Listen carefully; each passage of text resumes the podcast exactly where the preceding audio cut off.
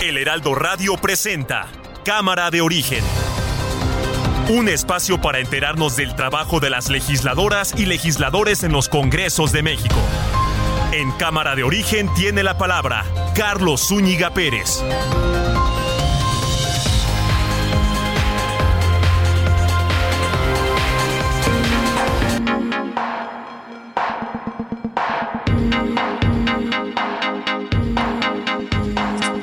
¿Cómo están? Muy buenas tardes. Gracias por acompañarnos a esta nueva emisión de Cámara de Origen.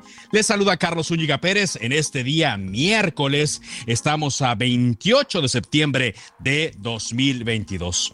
Cuando parecía que las cosas estaban más atoradas que nunca en el Senado, parece, parece que hay un acuerdo y parece que todo se debe otra vez a el trabajo que ha hecho Ricardo Monreal Hubo una reunión el día de ayer entre él y los coordinadores parlamentarios y parece que hay una salida para extender la presencia de militares en labores de seguridad hasta el año 2028. Pero esto implica elaborar una nueva iniciativa diferente a la que se hizo en Cámara de Diputados. Y con eso parece que así saldría. Le vamos a estar hablando, por supuesto, de este tema, lo que hablaría, por supuesto, de un reconocimiento a una necesidad, pero también hablaría de que las negociaciones, la política, estaría haciendo su función, tal cual como ocurre en muchas partes del mundo. De eso le estaremos platicando, por supuesto. Tendremos la información de momento. Vamos a actualizar las noticias en torno a una serie de movilizaciones que hay en el centro de la Ciudad de México. Hoy que se conmemora el Día del Derecho al Aborto Legal, Seguro y Gratuito, hay integrantes del bloque negro que están eh, haciendo destrozos, pero las eh, manifestantes genuinas están llevando a cabo su concentración de una manera correcta. Y por supuesto tendremos entrevistas relacionadas al quehacer legislativo. Arrancamos como siempre, lo hacemos escuchando cómo va la información a esta hora del día. Daniel Tabe, padre de Mauricio Tabe. Voy a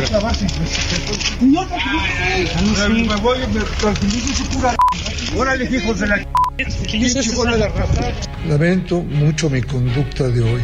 Nunca fue mi intención hacerle daño a alguien. Sinceramente, sentí mucho coraje de que me clausuraran mi negocio.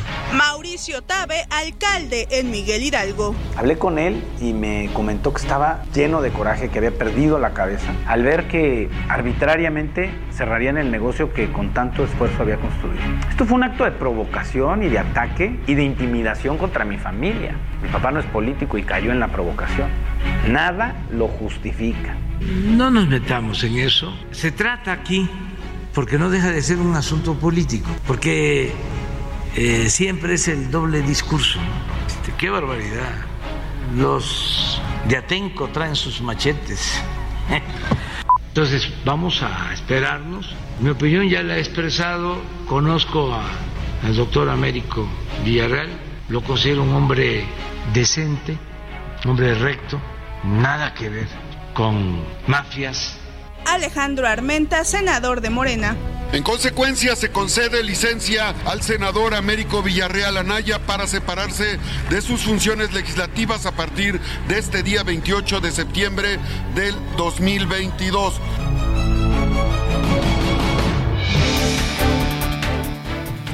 Y aquí más de la información de este día miércoles 28 de septiembre. Cientos de mujeres, le decíamos, se concentran en varios puntos del centro de la Ciudad de México.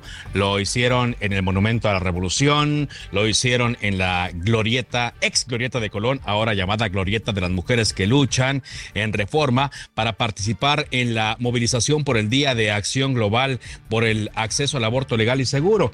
Sí, ha habido varios eh, conatos de agresiones a la policía, sobre todo mujeres ateneas que están cuidando que no se registren más desmanes, pero sí los del bloque negro, mujeres del bloque negro han provocado pintas y destrozos en parte del mobiliario. Afortunadamente negocios, eh, pues solamente pintas porque ahora sí se prepararon muy bien con vallas y con tapiales de madera los negocios, los comercios, los edificios públicos para evitar daños. Eso sí, muchos monumentos que no pudieron ser resguardados están pintarrajeados a esta hora. Y después de un debate de más de dos horas, el Pleno del Senado concedió licencia por tiempo indefinido otra vez a el doctor Américo Villarreal, gobernador electo de Tamaulipas, para que se separe de sus funciones como senador actividades a las que se había reincorporado hace un par de días, que porque buscaba fuero, que luego se dieron cuenta que no lo necesitaba. Bueno, ya tiene licencia otra vez y está a la espera del Tribunal Electoral del Poder Judicial de la Federación que calificará la validez de la elección. A propósito, el Tribunal Electoral confirmó que el canciller Marcelo Ebrard Casaubón provocó inequidad en la elección de Tamaulipas y violó sus obligaciones constitucionales de neutralidad e imparcialidad al participar activamente en un mitin del candidato de Morena, Américo Villarreal, donde llevó saludos del presidente Andrés Manuel López Obrador. Esto es el tribunal, ¿eh? no es el INE. La Cámara de Diputados declaró un receso hasta mañana debido a una falla de conectividad eh, a Internet que impide a los legisladores votar los dictámenes enlistados en su sesión semipresencial de este miércoles. Bueno, cuando no es una cosa, es otra. La semana pasada fue por eh, el sismo, porque iban a revisar que las cosas eh, no, no estuvieran mal después del sismo, magnitud 7.7 que afectó a la Ciudad de México. Y bueno, pues ahora es esta falla. Bueno, es un mal día hoy para policías en Zacatecas. Por ejemplo, en el estado de Zacatecas asesinaron a balazos a seis policías cuando hacían ejercicio, cinco policías eh, municipales de Calera y su director. Murieron luego de ser atacados a balazos en eh, este hecho que ha llamado mucho la atención. Los emboscaron, les pusieron una trampa. Y aquí en la Ciudad de México, un elemento de la policía fue asesinado a balazos, también un hombre civil en la colonia Valle de Tepepan, alcaldía Tlalpan. Además, durante la movilización posterior al doble crimen, el actor Alfredo Adame fue golpeado por sujetos desconocidos porque vive a unos metros de distancia de donde ocurrieron los hechos y salió para auxiliar a los lesionados. De todo le pasa al señor Adame. Y el huracán Ian que provocó un apagón en Cuba, tocó tierra en el sureste de la Florida, cerca de Cayo Costa, con fuerza de categoría 4. Son las 4 de la tarde con 7 minutos. En Soriana encuentras la mayor calidad. Aprovecha que el pollo entero fresco está a 37.90 el kilo y la milanesa de res pulpa blanca a 159.90 el kilo. Sí, a solo 159.90 el kilo. Soriana, la de todos los mexicanos. A septiembre 28. Aplican restricciones.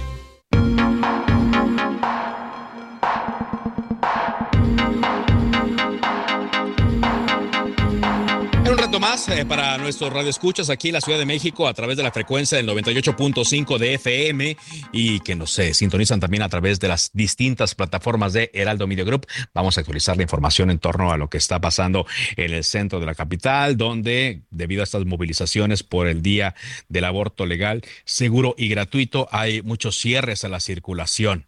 Amén de lo que ya le decía, la seguridad y el envallado de eh, muchos comercios. Pero vamos a iniciar contigo, Misael Zavala, desde el Senado de la República, donde vaya que se hizo todo un embrollo por la solicitud de licencia. Eh, primero, bueno, solicitud de reincorporación y luego solicitud de licencia que tuvo que pedir el, morenista Américo Villarreal, que fue electo como gobernador de Tamaulipas. Bueno, se va a calificar la elección un rato más por el Tribunal Electoral, pero vaya embrollo que se provocó al reincorporarse y después pedir licencia. Te escuchamos eh, con este reporte, Misael. Carlos, buenas tardes, buenas tardes al auditorio. Efectivamente, pues Morena y Acción Nacional registraron hoy un duro choque en el Senado de la República por la reincorporación de Américo Villarreal Anaya como senador. Acción Nacional acusó a Morena de ser tramposo al pretender votar un documento para que Américo Villarreal no pida licencia, sino únicamente pueda darse paso a un documento en el que se deja sin efecto la reincorporación del morenista y es que el día lunes Américo Villarreal pidió su reincorporación al Senado, pero ayer mismo giró otro documento para dejar sin efecto su reincorporación. Esto provocó que entre gritos el coordinador de Acción Nacional del Senado, Julián Rementería del Puerto, exigiera que este documento que deja sin efecto sea desechado y que se vote al final la licencia correspondiente de Américo Villarreal. Pero ¿qué te parece si escuchamos a Julián Rementería?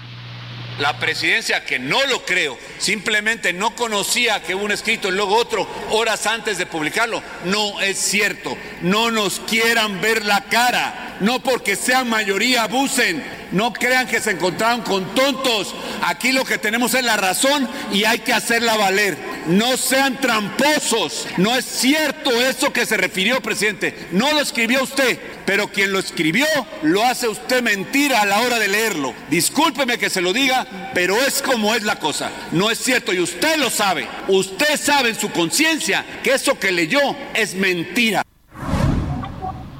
Carlos, los panistas pretendían pues que Américo Villarreal no pudiera asumir como gobernador de Tamaulipas el próximo primero de octubre, debido a que la Constitución en el artículo 79 indica que se debe de pedir licencia cuando menos 120 días antes de la elección para poder tener el cargo como gobernador de Tamaulipas.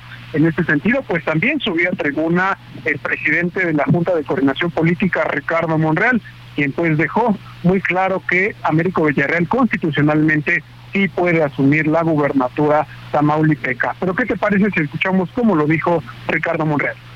Pero una vez que es gobernador electo el día de la elección, puede regresar. Incluso les diría, es constitucional que se reincorpore y que mañana solicite licencia o un día antes u horas antes de tomar protesta. No se lo impide la constitución, no se lo impide la ley. Por eso hay disposiciones Carlos, al final los senadores eh, fueron a votación y admitieron la licencia de Américo Villarreal como eh, pues senador en esta licencia al Senado de la República para que él pudiera pueda asumir el primero de octubre si es que así lo valida el Tribunal Electoral del Poder Judicial de la Federación está validez de la elección. Y a la par también eh, Carlos te comento que pues a través de un nuevo proyecto el magistrado de la Sala Superior del Tribunal Electoral Federal José Luis Vargas Valdés perfila también pues echar abajo este argumento eh, del Partido Acción Nacional de la supuesta ilegibilidad de Américo Villarreal para asumir su cargo como gobernador de Tamaulipas el próximo primero de octubre. El magistrado Vargas Valdés en este nuevo proyecto eh, acaba de recordar que hizo público un proyecto el pasado domingo, pero hoy eh, pues incorporó este tema de la ilegibilidad. Dijo que pues el argumento de Acción Nacional es infundado, ya que la Constitución marca claramente que son 120 días antes de la elección, la elección ya quedó consumada y en ese sentido pues Américo Villarreal eh, pues está a unos eh, a unas horas de decidir si asume o no asume como como gobernador del estado de Tamaulipas, ya que en punto de las 5 de la tarde los magistrados de la sala superior están citados para resolver este tema. Están citados, por supuesto, y vamos a ver, parece que va en el sentido que tú lo mencionas. el dictamen ya está listo, el proyecto más bien del magistrado, y pues seguramente van a votar. Y lo más seguro es que el próximo sábado el doctor Américo Villarreal asuma como el primer gobernador morenista de Tamaulipas. Gracias eh, por este reporte, Misael.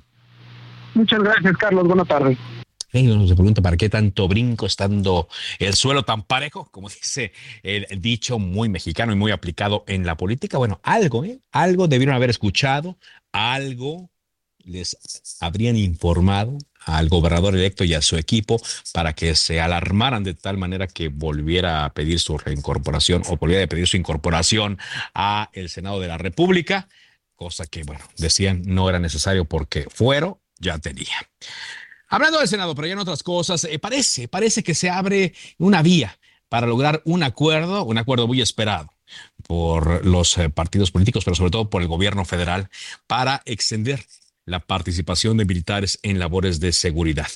Entendemos que hubo una reunión del eh, presidente de la Junta de Coordinación Política, Ricardo Monreal, con los coordinadores parlamentarios de la oposición, en donde eh, platicaron de elaborar incluso un nuevo dictamen que eh, tendría las condiciones que la oposición eh, pone para que el ejército continúe. Agradezco mucho que para platicar sobre el tema esté con nosotros el senador del PRD, Juan Manuel Fósil. ¿Cómo le va, senador? Muy buenas tardes. Mucho gusto, Carlos. Buenas tardes, a tus órdenes. Buenas tardes. ¿Estoy en lo correcto? ¿Sí se abre esta vía para poder lograr un acuerdo? Sí, está abierta la posibilidad de que se pueda llegar a un acuerdo para que la Guardia Nacional y las Fuerzas Armadas continúen en las calles. La verdad es que si bien es cierto que las policías estatales y municipales en muchos casos están muy eh, vulnerada por la delincuencia organizada, eh, también es cierto que en nada se les ha apoyado en estos tres años y medio y que pues esas fuerzas que son la, la, primer barrera contra la delincuencia, pues la tenemos en el abandono, así que también si abandonas a la policía estatal y municipal, pues tienes abandonado a las colonias, a las comunidades, a las ciudades en general, a merced de Lampa. Así que este ya cuando aparece la Guardia Nacional y las Fuerzas Armadas es cuando ya incendiaron la ciudad, cuando ya incendiaron trailers, carros, mataron gente y ya nada más aparecen al final, este, para, como no son preventivos las Fuerzas Armadas ni la Guardia Nacional, pues ya aparecen al final ya cuando sucedió, sucedió todo. Entonces, el resultado no es lo esperado. Así que en ambos casos tenemos que fortalecer las policías civiles, municipal y estatal, y de igual forma eh, procurar cumplir, no procurar, hay que cumplir con la ley que la Guardia Nacional no sea militar, sino que sea civil también, que esto es el mandato constitucional. Así que y, que, y otra cosa que se tiene que hacer es una revisión cada cuatro meses para ver cuál es el resultado, cuál es eh, eh, el beneficio en la seguridad pública de la actuación de las Fuerzas Armadas, porque si les das un, ya, ya tuvieron tres años y medio y no ha pasado nada, al contrario, la delincuencia ha aumentado, asesinatos, desapariciones, extorsiones, etcétera. Entonces, si la delincuencia sigue en incremento y, y las Fuerzas Armadas no están funcionando, bueno, entonces, ¿para qué les prolongas más tiempo? O si les prolongas, pues nada más vamos a exigirle que haya resultados. Claro, a ver, entonces, eh, Sí, por supuesto, sí. lo que decíamos es que no vemos otra corporación, otro cuerpo más que el ejército de hacer frente al poderío y a la peligrosidad de los grupos de la delincuencia organizada, pero hacía falta crear estas policías civiles. Entonces, para ir puntualizando, no sé si llamar las condiciones o llamar las cláusulas o, o como senador, pero entonces, ¿pedirían ustedes recursos para que haya policías municipales y estatales civiles fuertes? y que cada cuatro meses se evalúe al pues, ejército. Sí, que se, se, evalúe de manera externa al ejército, que haya alguna institución que le evalúe. ¿Por qué, ¿Por qué pensamos esto? Muchos senadores, ¿eh? porque pues nos dicen que nunca como antes se había reunido el presidente con sus generales todos los días a las 5 o 6 de la mañana. Bueno, está bien que se reúnan, pero ¿y cuál es el resultado de esas reuniones? ¿En qué está mejorando la seguridad pública? Esto es lo que nos tenemos que preguntar todos los ciudadanos y ciudadanas. Entonces, eh, sí se necesita una evaluación donde podamos ir midiendo que efectivamente se va abatiendo la presencia de la delincuencia organizada en todos los estados donde, donde está presente, ¿no? Que son casi todos los estados de la República. Pues sí, prácticamente todos, unos más que otros, ¿no? Lo han requerido. Exactamente. Este, y, pero de qué es necesario, es necesario. Ahora, senador, estoy platicando con el senador del Partido de la Revolución Democrática, Juan Manuel Fósil. Eh, ¿Cómo van caminando estas pláticas y para cuándo podría salir esta iniciativa nueva? ¿La podemos calificar aquí? Mm, es posible, o sea, una un transitorio nuevo que, que regule, eh, que regule las, esto que estamos platicando, evaluación a las Fuerzas Armadas, que, que se vea que la Policía Estatal y Municipal también se les esté reforzando, que, que veamos que, o sea, si no reforzamos a las policías civiles, bueno, pues entonces siempre vamos a necesitar a la policía militar. Y, y, ese no es el caso, ¿verdad? Hay muchas experiencias en otros países donde en la medida que más presencia militar hay, después eh, vienen los abusos en derechos humanos, después vienen golpes de Estado, después vienen otro tipo de problemas que no es deseable para México ya en estos tiempos. Así que eh, se, requiere que se fortalezca la, policía civil, que la seguridad pública te la, te la otorgue los gobiernos estatales, municipales y el gobierno federal, que no sea la milicia. La milicia en la Constitución está para proteger la soberanía de nuestro país de ataques de otros, de otros países. Bueno, no estamos en guerra, pero este, esa es la principal función de, las Fuerzas Armadas. La principal función, sí, por supuesto, no, andar allá en las calles. Pero ahora, eh, esto tendrá que hacerse en el plazo que marcan eh, sus reglamentos, leyes de 10 días hábiles, cuando se, desde que se regresó eh, la minuta que llegó de la Cámara de Diputados. Pues mira, aquí lo más importante es que el acuerdo prospere, que haya una un consenso entre los senadores y que pues lo acepten también el, el presidente, ¿verdad? Esto sería lo que no veo por qué no lo acepte, porque lo que se está buscando es regular la participación de las Fuerzas Armadas en la Constitución, te lo señala plenamente, que debe ser de manera extraordinaria, debe ser vigilada, fiscalizada, así debe ser la participación de las Fuerzas Armadas, entonces sí hay que ver que se cumpla con la Constitución. No nada más debe ser este lo que piensa una persona que se debe hacer, no. Hay que, hay que cumplir con la Constitución, para eso está esa Constitución, para eso está establecido por experiencias anteriores que sí se debe vigilar la participación de Fuerzas Armadas dentro de la población. Claro. Ahora, eh, un último punto que quiero tratar con los senadores es que... Y, te quiero pues, comentar un, tema más. ¿Por qué decimos que se está militarizando? Bueno, eran 216 mil elementos en el 2018 cuando entró el presidente López Obrador.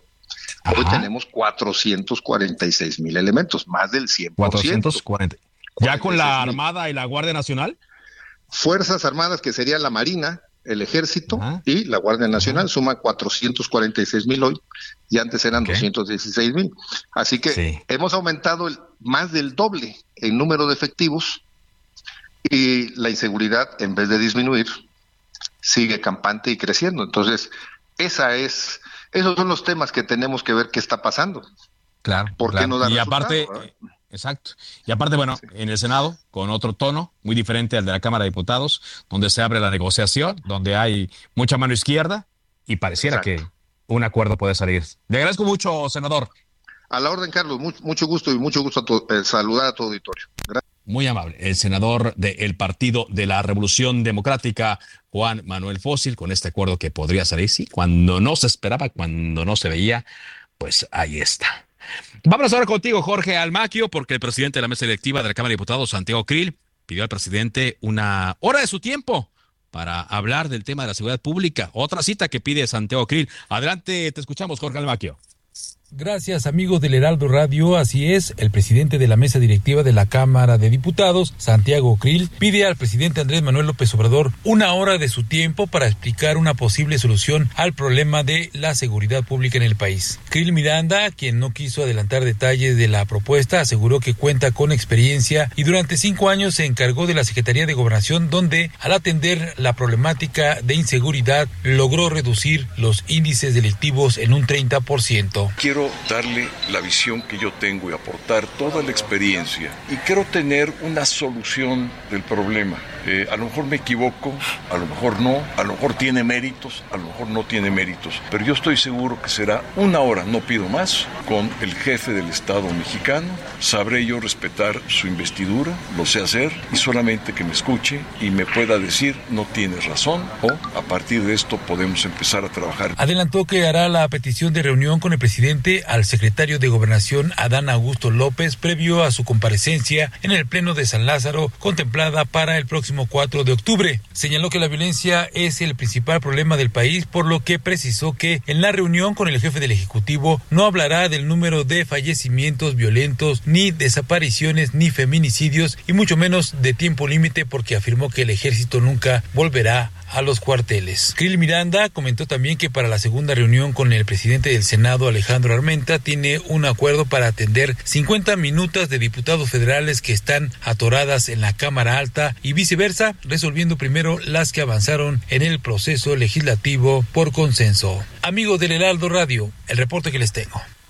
Gracias, muchas gracias Jorge Almaquio por este reporte. Oiga, de última hora estamos recibiendo eh, información de que al ex titular de la Procuraduría General de la República, Jesús Murillo Cara, un juez le concedió una suspensión definitiva para, eh, bueno, contra la vinculación a proceso lo que se está informando en, estos momentos. Eh, las consideraciones del juez todavía no se da, pero es una suspensión definitiva a Jesús Murillo Caram, ex procurador, contra la vinculación a proceso por el caso Ayotzinapa. ¿Cuáles serán los alcances? Bueno, veremos qué dice su defensa y veremos también eh, lo que interpreta al respecto de la Fiscalía General de la República. Con esto, pues se da otro golpe al caso Ayotzinapa en esta misma semana.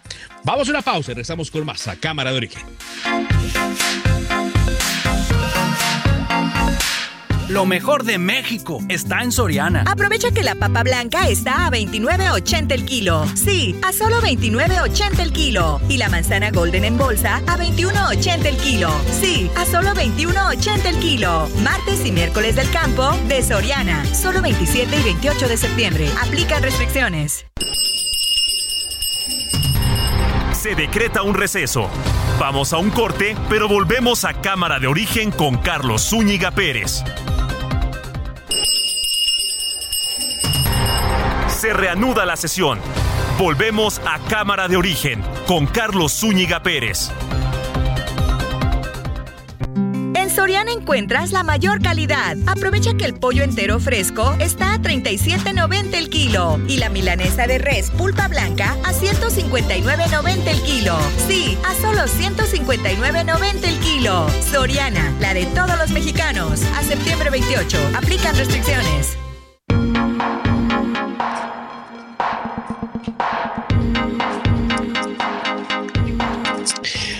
Son las 4 de la tarde con 30 minutos. Estamos en Cámara de Origen a través de El Heraldo Radio en este día 28 de septiembre. Qué rápido se está yendo septiembre eh, y el año completo pero con intensa actividad informativa. Oiga, hoy hubo un enfrentamiento, otra más, una confrontación en el Senado de la República, más que confrontación, pues una, una acusación que la senadora del PAN, Lili Telles, llevó contra el senador de Morena, José Narro Céspedes, porque dice que está relacionado con el crimen organizado. En redes sociales, Lili Telles eh, mostró un video en el que se observa cómo le dice al senador de Zacatecas, José Narro Céspedes, que tiene la cola larga, las manos sucias y que la bancada está llena de narcos.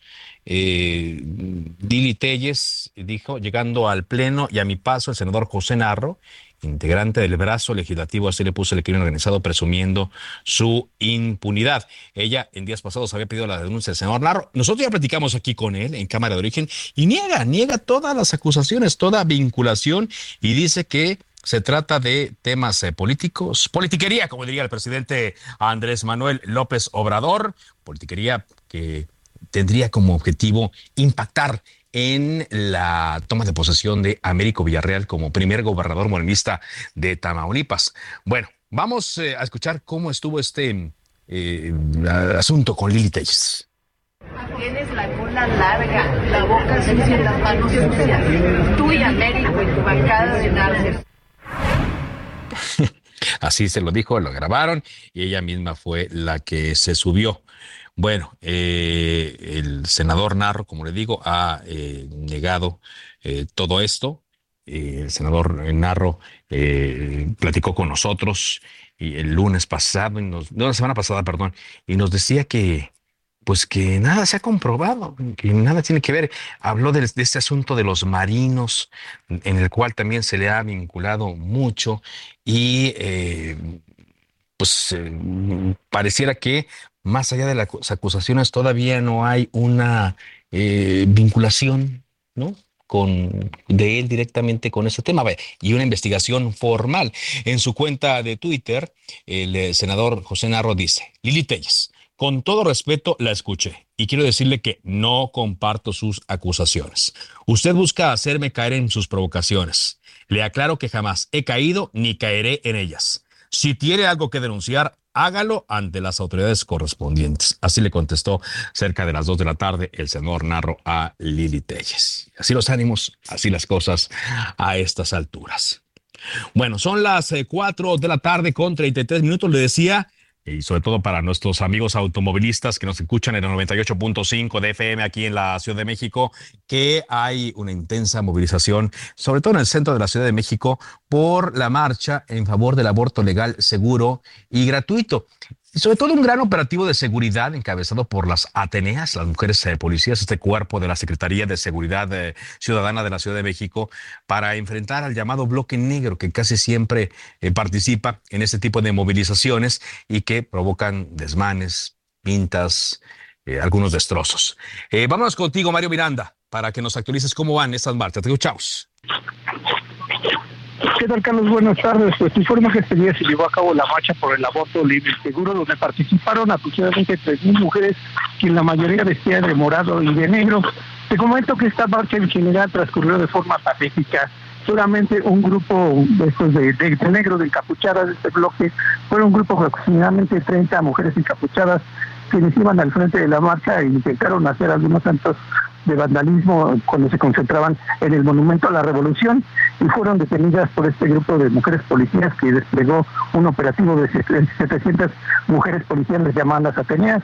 Un grupo de estas, de estas mujeres policías detuvo a estas mujeres y les quitó, les aseguró este, varios tubos, martillos, así este, como petardos que, con los cuales pretendían hacer destrozos pero les fueron quitados exactamente antes de que empezara la marcha. Y la marcha, como comento, inició alrededor de las 4 de la tarde. Se concentraban, aquí llegaban los grupos del Monumento a la Revolución, del Ángel de la Independencia, de varios puntos donde se reunieron y llegaban aquí a la glorieta de las mujeres que luchan. Y de aquí empezaban a salir, salían por grupos aproximadamente de 200 mujeres y así iban saliendo cada grupo, pero todo pacíficamente, Carlos. La marcha transcurrió pacíficamente. En este momento todavía se encuentra un grupo de aproximadamente 30 mujeres en la glorieta, pero la marcha en general transcurrió pacíficamente. Todavía tenemos cerrado Paseo de la Reforma desde la escena de Luz a lo que es la Avenida Juárez. Tenemos como alternativas viales el circuito entre Dios y la Avenida Chapultepec. Avenida Chapultepec. Eh, ahora, eh, Mario, eh, se esperan más movilizaciones, ¿no? En el transcurso de, la tarde. Pues hasta ahorita es la que teníamos ahorita. Nosotros no esperamos más movilizaciones. Ahorita las mujeres, pues empezaron, como te comento, iban llegando varios grupos, de mujeres, perdón, pero ya hasta el momento está tranquilo y ya se espera que en unos momentos abran ya la circulación y pasó la reforma. Bueno, vamos a, estar atentos entonces. Qué bueno que ya van a abrir paseo de la reforma, lo que implicaría que ya no habría movilizaciones y que ya no habría marchas. Vamos a ver también qué pasa en Palacio Nacional, porque recordemos eh, que eh, han envallado Palacio Nacional desde el lunes. Pero yo creo que las vallas se van a quedar allí, Mario. Me imagino que hasta el domingo o más allá, porque todavía falta la marcha del 2 de octubre, ¿no? Donde también puede haber desmanes. Y ahora el 2 de octubre cae en domingo. Así es, Carlos, sí, la marcha se espera la del 2 de octubre y está todo envallado, pues varios negocios, varios edificios, plazas comerciales de aquí de Paseo de la Reforma, así como de la Avenida Juárez y de la Avenida, la calle 5 de Mayo, que es la que ingresa hacia el Zócalo, así como los monumentos como es el, Ángel de la Independencia, la Glorieta Cuclaguas, este, y también este, lo que es esta, lo que es el monumento aquí de las mujeres. Muy bien, muchas gracias. Estaremos pendientes. Buenas tardes. Bueno, a propósito de eh, hoy día que se eh, em, conmemora y que estas mujeres marchan por el acceso a un aborto legal y seguro. Esta madrugada en Durango fue rechazada la iniciativa para despenalizar el aborto, con 15 votos en contra, 6 a favor y 2 abstenciones, con un quórum de 23 legisladores. Desde la tarde de ayer martes, Grupos feministas se habían dado cita en el Congreso de Durango, esperando que la comisión turnara el dictamen al Pleno del Parlamento. Y bueno, pues eh, de esta manera se votó en contra de que se permitiera el aborto en, de despenalizar el aborto en el estado eh, de Durango. Eh, la iniciativa para reformar, era para reformar el código penal de ese estado y formaba parte de un dictamen que habían presentado gracias a eh, ideas de diversos colectivos y fue propuesta por la diputada de Morena Marisol Carrillo Quiroga buscaba despenalizar el aborto hasta la semana 12 de gestación. La iniciativa argumentaba que incontables mujeres mueren de forma prematura en la práctica clandestina de los procedimientos de interrupción del embarazo, provocando lesiones y daños irreversibles. Y esto se da justamente hoy día, 28 de septiembre. Está con nosotros la diputada Verónica Pérez Herrera, diputada local del PAN y presidenta del partido allá en Durango. ¿Cómo le va, diputada? Muy buenas tardes. Muy bien, Carlos, con el gusto de saludarte y de saludar a todos los que nos escuchan esta tarde se votó en contra de que se permitiera el aborto. Sí, así es. Mira, nosotros como Partido de Acción Nacional somos respetuosos de las decisiones de las mujeres, pero nosotros, hay que dejarlo claro, estamos a favor de la defensa de la vida desde la concepción y hasta la muerte natural. Rechazamos no criminalizamos, y esto, esto también hay que dejarlo muy claro, a las mujeres que lamentablemente deciden tomar esta decisión, pero tampoco aceptamos el aborto como solución a un problema. Siempre defenderemos que se proteja a la madre que está embarazada, pero también la vida del bebé del no nacido. Y el día de ayer, cada diputada y diputado votamos de manera libre sobre la despenalización del aborto y la mayoría se manifestó en contra. Sí vale la pena recalcar también que se presentó una iniciativa ciudadana Que es la primera iniciativa que se presenta aquí en, Durango y que, bueno, eh, se analizó eh, en la comisión, sobre todo en el Pleno, que no, no dejaba muy, o sea, a los, a los nueve meses la despenalización también de, del aborto, lo, cosa que también nos parece pues que, que eh, de, fondo traía esta inconsistencia, ¿verdad? Y legalmente hay casos que se permite el aborto en nuestro Código Civil cuando es por violación, cuando la vida de la madre está en riesgo y es necesario el establecer políticas educativas y sobre todo preventivas, así como el hacer valer la responsabilidad del padre durante y después del embarazo, el flexibilizar los trámites de adopción y sobre todo brindar alternativas y apoyos a las mujeres embarazadas.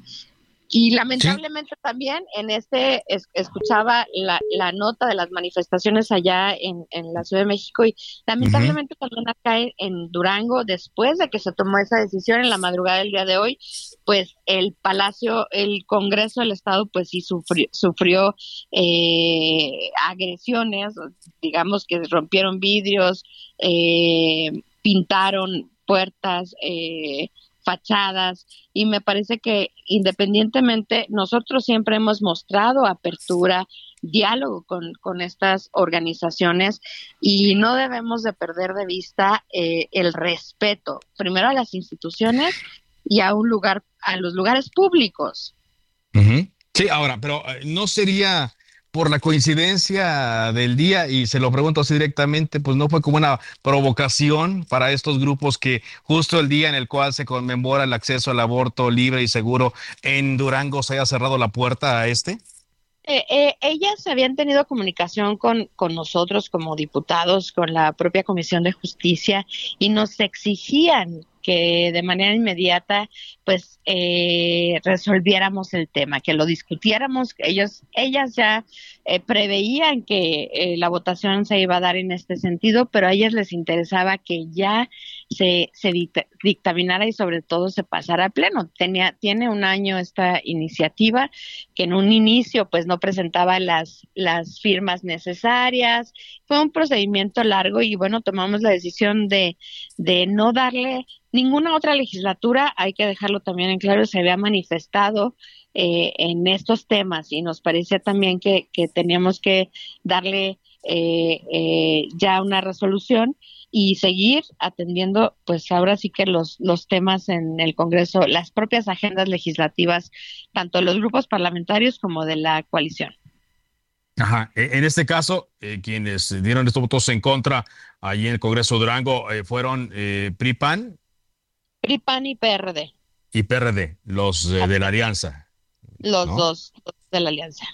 los dos de la alianza. Eh, y digo, la verdad es que y, la semana pasada se votó el, matrimonio igualitario y no son temas, estos temas no son temas propiamente de la coalición, ¿eh? O sea, hubo una coincidencia y se, se valora, sobre todo en este tema fundamental para nosotros que es la vida desde la concepción. Eh, eh, pero hay un respeto a las fuerzas políticas también. Sí, eh, a las otras fuerzas políticas. Bueno, quizá en un futuro esto se pueda volver a, discutir, ¿no? En otro tipo de, condiciones, pero ¿qué, opciones quedan entonces para las mujeres que en un caso de necesidad, de violación, no sé si de enfermedad grave, eh, quieran abortar? ¿Eso sí está permitido en el Código Penal?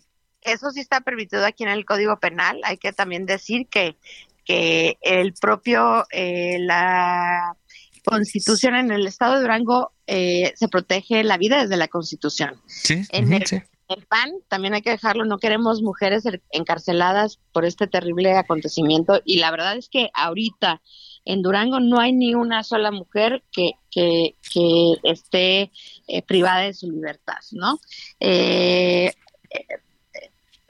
El aborto como política pues también nosotros no estamos, no, no estamos de acuerdo en, este sentido.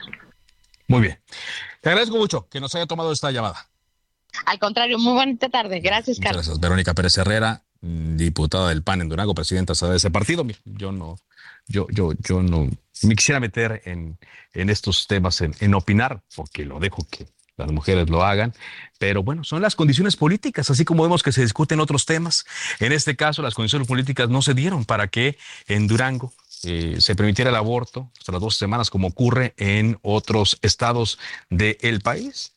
Quizá más adelante, ¿no? Quizá más adelante, pero ya tendrán que ser las propias activistas, las propias asociaciones quienes sigan empujando esto. Y para las mujeres de Durango, pues que quieren abortar, tendrá que acudir a otros estados en donde esto sí se permite. Son las 4 de la tarde con 45 minutos. Saludo en la línea telefónica al senador Julián Rementaría, coordinador del grupo parlamentario del PAN. ¿Cómo le va, senador? Hola, Carlos. Muy buenas tardes. Me da mucho gusto saludarte. Gracias. a todo el auditorio por ahí. Igualmente, qué gusto platicar con usted otra vez, ahora con eh, una novedad, porque eh, sabemos que hubo esta reunión entre el eh, coordinador de Morena y presidente de la Junta de Conexión Política, Ricardo Monreal, con los coordinadores parlamentarios, con todos, intentando sacar un dictamen que satisfaga a todos los actores políticos del Senado para permitir que el ejército continúe. ¿Cuál es su postura y lo que nos pueda contar sobre esta reunión, senador? Pues todo el día de ayer ya no habíamos pactado prácticamente el poder tener un encuentro, pues para saber qué sigue, no tanto para acordar propiamente cosas en ella, pero sí un poco conocer la ruta. Y sirvió para ello. Lo, lo que sí quedó claro es, ahí estuvimos con los coordinadores de todos los grupos de, oposición, del PRI, del PRD, del Grupo Plural, del PAN, por supuesto, y del Movimiento Ciudadano. Y ahí lo que se decidió es, bueno, eh, definitivamente no se va a transitar con lo que viene de diputados con la minuta, se va a rechazar. La idea es que eso no jala, no, no puede prosperar porque no sirve.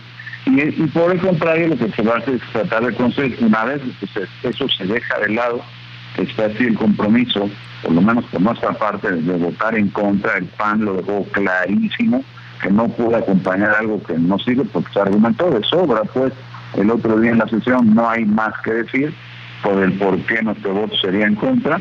Lo que ahora tenemos que hacer es construir, una vez rechazado esto, es construir una propuesta que permita, como si eh, conseguir que en el tiempo podamos tener una posibilidades de tener seguridad pública de mando civil con la Guardia Nacional asistida así con el ejército y con la Marina como está establecido ya en la Constitución, incluso pueda, pueda desarrollarse bajo un esquema de, como lo dice ahí, de, colaboración a partir de que sea pues temporal, sea fiscalizada, sea regulada. Si regular no es cualquier palabra.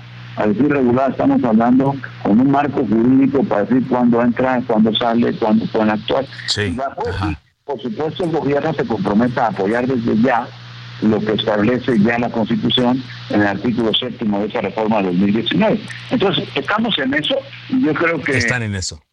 Podemos, sacar un, posiblemente un documento que hable de ese tema en los, los próximos días, tal vez el viernes, tal vez el lunes, y entonces discutir algo. Pero lo que está en la mesa, la minuta de diputados, que es la iniciativa catalana de sí. No, esa no. Entonces, pero sería, dígame, eh, para que le quede claro a nuestro auditorio, senador Julián Rementaría. Si de repente Morena insiste en proponer esa cosa, pues simplemente votaremos en contra y se rechazará. Se rechazará. No vamos a lamentar porque no se construye algo, se pierde la oportunidad de construir algo, pero bueno, ya veremos. Ya veremos. Pero entonces, ¿sería una redacción distinta al transitorio o una iniciativa nueva? ¿Qué es lo que se debe entender? Es una, estamos hablando de una iniciativa nueva, un documento nuevo. No tiene que ver con el que está, porque estamos hablando de cosas que parecieran lo mismo, pero no son para nada lo mismo. Aquí estamos hablando de condiciones que se tienen que poner para que vayan sucediendo las cosas. Y fíjate bien hasta dónde podríamos llegar. En un caso dado, podríamos decir, oye, no tienes por qué limitar a que el ejército pueda ayudar a la Guardia Nacional en el 28, en el 29 que lo haga cuando quiera, cuando guste, bajo el amparo de un marco regulado que esté en una ley especial para ello y entonces pueda entrar o salir cuando la ocasión lo amerite, cuando se justifique, porque a ver, el ejército quiere también, y lo entendemos, pues tener la protección del marco jurídico de su actuación, ¿está bien? Eso lo entendemos, entonces hay que dárselo. Entonces ya no, no tendríamos ni siquiera la frontera en el tiempo, ¿me explico? Podríamos decir, oye, pues puede estar en el 29, puede estar en el 30, puede estar en el 31, cuando requiera la Guardia Nacional Civil a la, la, corporación militar, podrá asistir, ¿sí? bajo esta regulación que se está planteando. Y eso es lo que estamos tratando de construir, en donde le da incluso, déjame decirle, Carlos, le da más de lo que el presidente está pidiendo, si lo que quiere es lo que dice ahora. Si lo que quiere es pues eso no. Eso no. Ahora, eh, eh, en esta... Se, se, se, leyó hoy en algunos diarios, en columnas, que pareciera que el gobierno federal no ve, a propósito de lo que decía usted, no ve con malos ojos esta, eh, esta propuesta, porque usted lo señala, incluso le daría, le daría más. Ellos lo, ellos lo mencionan como prórroga, y no estamos hablando de una prórroga, estamos hablando de una situación y condición a futuro distinta totalmente a lo que hoy conocemos. ¿eh? No, no es decir, oye, simplemente ampliar el plazo en lo que la la Guardia Nacional es asistida por el ejército, ampliarlo cuatro o cinco años o los que sean, no. Es, cambiar la figura esa, establecerla, pero establecerse que sea regulada. De hecho, en la, en la, decía yo que en las condiciones del quinto transitorio habla de una práctica regulada, y se refiere a eso, su marco jurídico que permita al ejército participar cuando sea necesario, cuando sea complementario, pero tiene que estar bajo una regulación que podemos hablar de ella, y le va a poder servir no a este presidente, no al que viene, a los que le sucedan si fuera necesario. Por supuesto. Entonces, hace sus labores, la Guardia Nacional hace los suyos y bueno, y, por supuesto apoyar, porque eso es clave, clave. Muy bien, a claro. A los, las corporaciones de seguridad pública del Estado y los municipios. Por supuesto. Pues veremos qué ocurre entonces. Eh, le agradezco mucho, eh, senador, que nos haya tomado esta llamada y si le parece platicamos en los siguientes días, esperando que haya un acuerdo. Muy amable. Con mucho, con mucho gusto, Carlos. A la orden. Saludos al auditorio. Muy buenas tardes. Hasta luego. El senador Julián Rementería. Si se da, ojalá ocurra, pues eh, como lo decía yo hace un rato, mm, se daría cuenta de que el Senado, pues eh, confirmaría que el Senado es otro tipo de instancia, diferente a la Cámara de Diputados, donde el diálogo sí eh, se da, y el diálogo permite que haya acuerdos. Eso que le gusta mucho, esa frase que le gusta mucho a los políticos, diálogo que permite acuerdos. Vamos a ver si así ocurre en los siguientes días. Eh, cuatro casi con 52. Vámonos eh, contigo, Verónica Sánchez, porque el gobierno de México es el anfitrión de la Conferencia Mundial de la UNESCO sobre Políticas Culturales y Desarrollo Sostenible. Te escuchamos con el reporte, Verónica. Carlos, muy buenas tardes para ti para todos eh, los radioescuchas. Efectivamente, una histórica reunión, la más grande de ministros de cultura de todo el mundo. La Conferencia Mundial de la UNESCO sobre, ya lo decías, la cultura del desarrollo sostenible se inauguró esta mañana en el Auditorio Nacional con la presencia de Beatriz Gutiérrez por supuesto, en representación del presidente López Obrador. También estuvo la secretaria de Cultura Alejandra Frauso, Vimos a la presidenta de la UNESCO también, Audrey Azoulay, y a Claudia Sheinbaum, la jefa de gobierno, entre otras personalidades. Te comento que hace 40 años que se llevó a cabo un evento como este, la primera emisión de la conferencia, y ahora, pues en el 2022, México se vuelve anfitrión. Más de 150 delegaciones de países como Chile, Marruecos, India, Cuba, las Bahamas, Portugal, Polonia han participado. ¿Cuál es el objetivo? Abordar, ahondar en, en el tema de la cultura, cómo puede ser útil para la humanidad. Muchos expertos lo analizan. Se trata pues de ahondar en sus limitaciones, el potencial también que tiene para poder enfrentar desafíos actuales como la pandemia, como la guerra y los temas que nos preocupan al mundo, el cambio climático también, pues la nueva era tecnológica, entre otros temas. Así que serán tres días de eh, conferencias, de foros con estos participantes, por supuesto. Y Carlos, te comento que la idea es que se pueda construir un texto donde todos los países pues coincidan en este consenso de una cultura incluyente, inclusiva, para que sea parte importante de la política pública. Más inversión, por supuesto, eso trata de concientizar a los que están a cargo de este tema de la cultura, que como tú lo bien, bien lo sabrás, pues sí, eh, tiene muy poco presupuesto en los diversos gobiernos. Así que eso es parte de lo que se ha vivido, Carlos.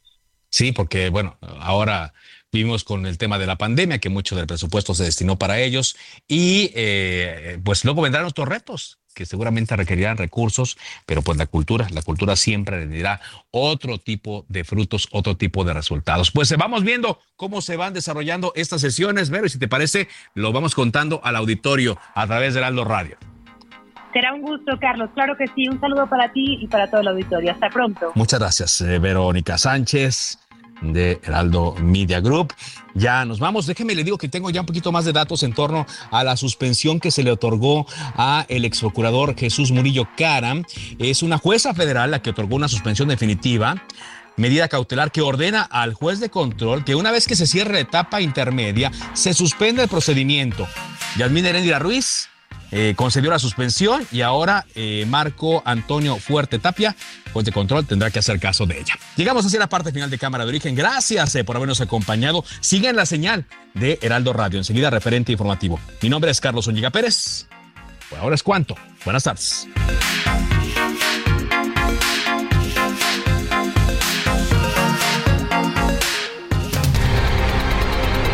Se cita para el próximo programa.